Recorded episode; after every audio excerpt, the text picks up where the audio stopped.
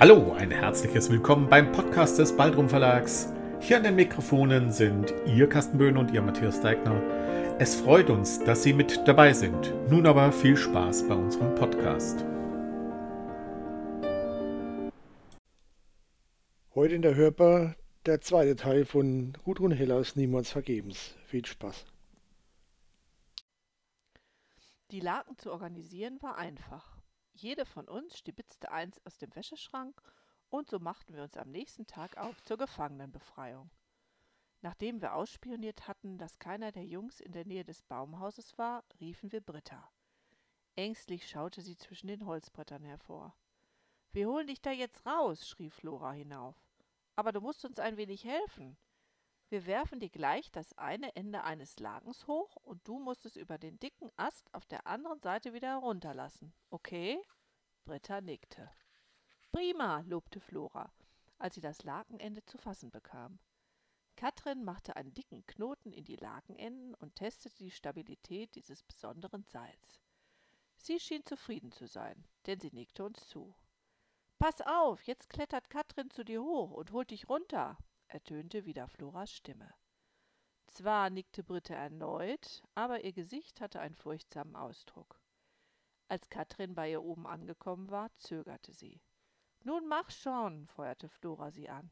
Es ist ganz einfach. Denk nur, dein Papa nimmt dich Huckepack. Ein Moment lang schien Britta noch unentschlossen. Dann gab sie sich einen Ruck und Katrin konnte sie auf ihrem Rücken heruntertragen. Unten angekommen weinte sie herzzerreißend. Die ganze Anspannung der letzten Stunden brach aus ihr hervor.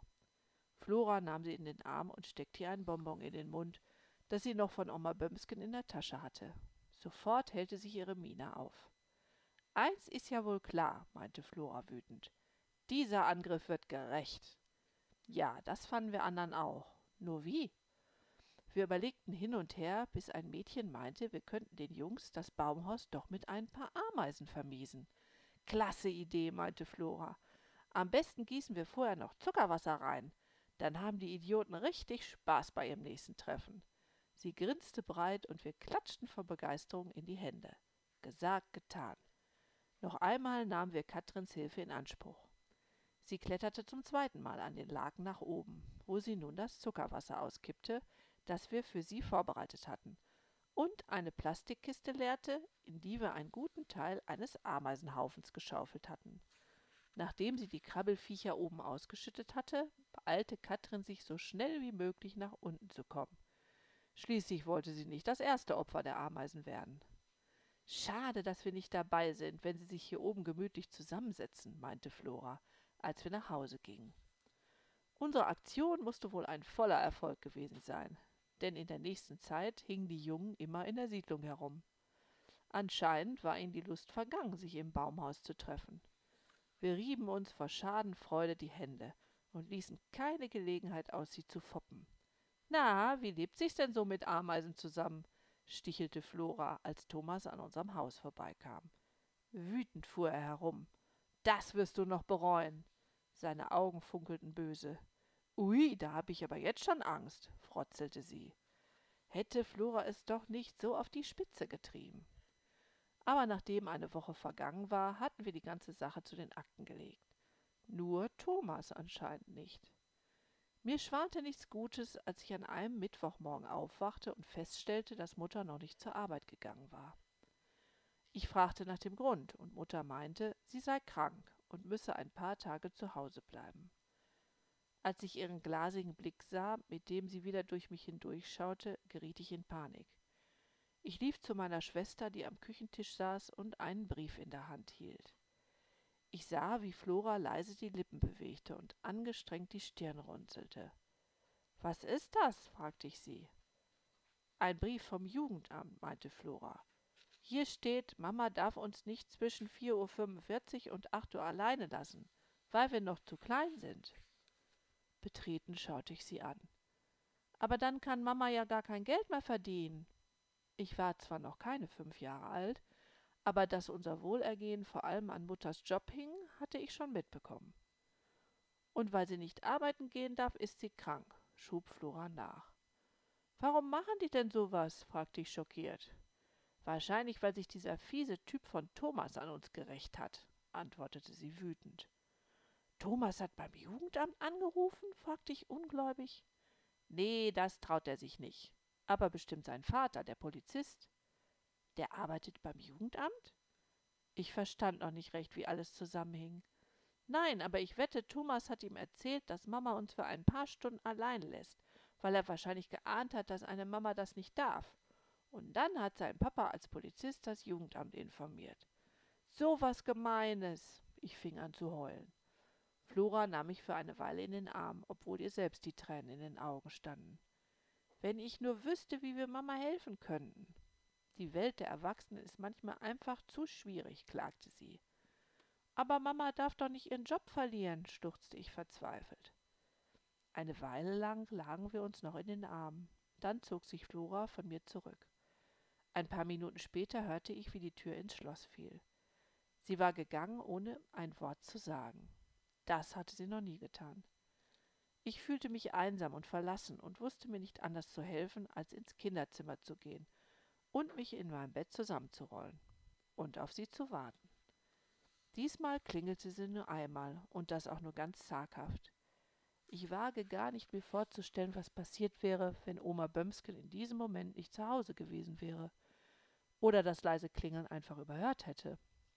Aber sie war zu Hause und Flora wurde geöffnet. Diesmal sagten weder Flora noch die alte Frau ein Wort. Stumm ließ Gertrude das bleiche Kind in ihre Wohnung, wo sie ihm erst einmal eine Tasse heißen Kakao vor die Nase stellte. Kakao ist immer gut, wenn man etwas auf dem Herzen hat, meinte sie. Flora nippte an der braunen Flüssigkeit, während Gertrude sich ihr gegenüber an den Küchentisch setzte. Nu schieß schon los, meinte sie. Was ist passiert? Statt einer Antwort brach Flora in Tränen aus. Oma Bömskin ging um den Tisch herum, nahm das weinende Kind und setzte es sich auf den Schoß. Na, so schlimm kann's doch gar nicht sein, versuchte sie Flora zu trösten. Nach einer Weile fand meine Schwester ihre Worte wieder. Es ist noch viel schlimmer, schluchzte sie. Gertrude sah sie fragend an. Da platzte alles aus Flora heraus.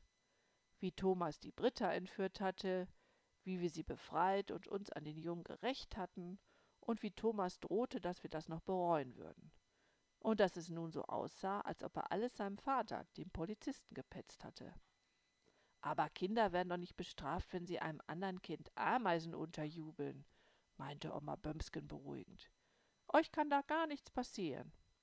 Darum geht es ja gar nicht, fuhr Flora fort. Aber anscheinend hat Thomas seinem Vater erzählt, dass Mama schon um Viertel vor fünf zur Arbeit geht und wir ein paar Stunden allein bleiben müssen, bis sie uns in den Kindergarten und die Schule bringt. Und das ist wohl verboten. Sie wedelte mit dem Brief vom Jugendamt vor Gertrudes Nase herum. Gertrude nahm den Brief und las ihn. Nun wurde auch ihr Gesichtsausdruck ernst. Und jetzt läuft eure Mama Gefahr, ihre Stelle zu verlieren? Flora nickte heftig. Sie ist schon krank deshalb, schob sie noch nach. Wie alle anderen Nachbarn hatte auch Gertrude mitbekommen, wie Vater sich vor fast zwei Jahren von Mutter getrennt und wie sehr diese darunter gelitten hatte. Mehr als einmal hatte sie den von Tränen verwischten Lidstrich um ihre Augen herum gesehen. Umso beruhigter war Gertrude gewesen, als unsere Mutter eine Stelle beim Bäcker bekommen hatte. Nach ein paar Wochen war der jungen Frau anzusehen gewesen, dass ihr Leben wieder ins Lot kam. Und nun das. Es tat ihr leid um die Mutter, aber vor allem um ihre beiden prächtigen Mädchen. Gertrude war nicht entgangen, wie nah die beiden einander standen und wie fürsorglich sich die ältere um die jüngere kümmerte. Mehr als einmal war ihr Floras blühende Fantasie, ihr schon jetzt stark ausgeprägtes Verantwortungsbewusstsein und ihr Tatendrang aufgefallen. Konnte sie wirklich zulassen, dass diese beiden Mädchen in die Perspektivlosigkeit einer Hartz-IV-Familie gezwungen wurden? Denn welche Stelle würde sich schon einer alleinerziehenden, arbeitslosen Mutter bieten, die ohne Auto und mit zwei kleinen Kindern nur in der Nähe ihres Wohnortes Teilzeit arbeiten konnte? Ja, wenn das so ist, meinte Oma Bömsken kurz entschlossen, dann müsst ihr eben für die paar Stunden zu mir kommen. Flora schaute sie verblüfft an. Das würdest du wirklich tun? Na klar, wenn deine Mutter damit einverstanden ist. Flora sprang auf und gab Gertrude einen dicken Kuss. Na, na, na, ist schon gut. weinte die alte Frau, gerührt von dem Zärtlichkeitsausbruch. Ich sag sofort Mama Bescheid und dann spricht sie mit dir, strahlte Flora über beide Wangen. Sie stürmte aus der Wohnung, um Mutter und mir die gute Neuigkeit zu überbringen.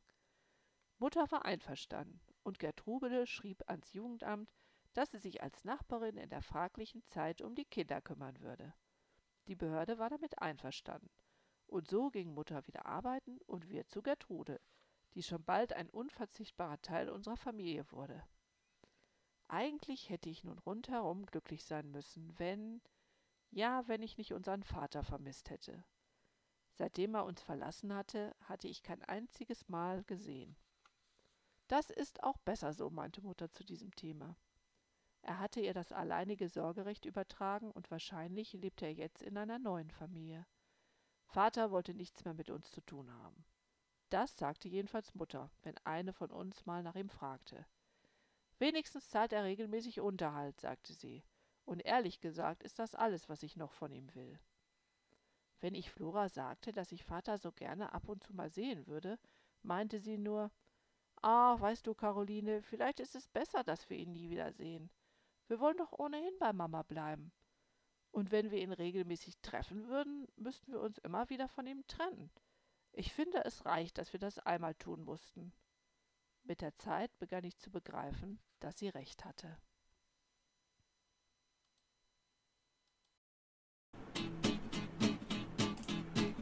Das war schon wieder der Podcast des Baldrum Verlags. Wollen Sie uns eine Nachricht zu unserem Podcast zukommen lassen? Schreiben Sie uns an meinung@baldrum-verlag.de. Wenn Sie uns online besuchen wollen, finden Sie uns unter www.baldrum-verlag.de oder einfach bei Facebook nach Baldrum Verlag suchen. Bis zum nächsten Mal.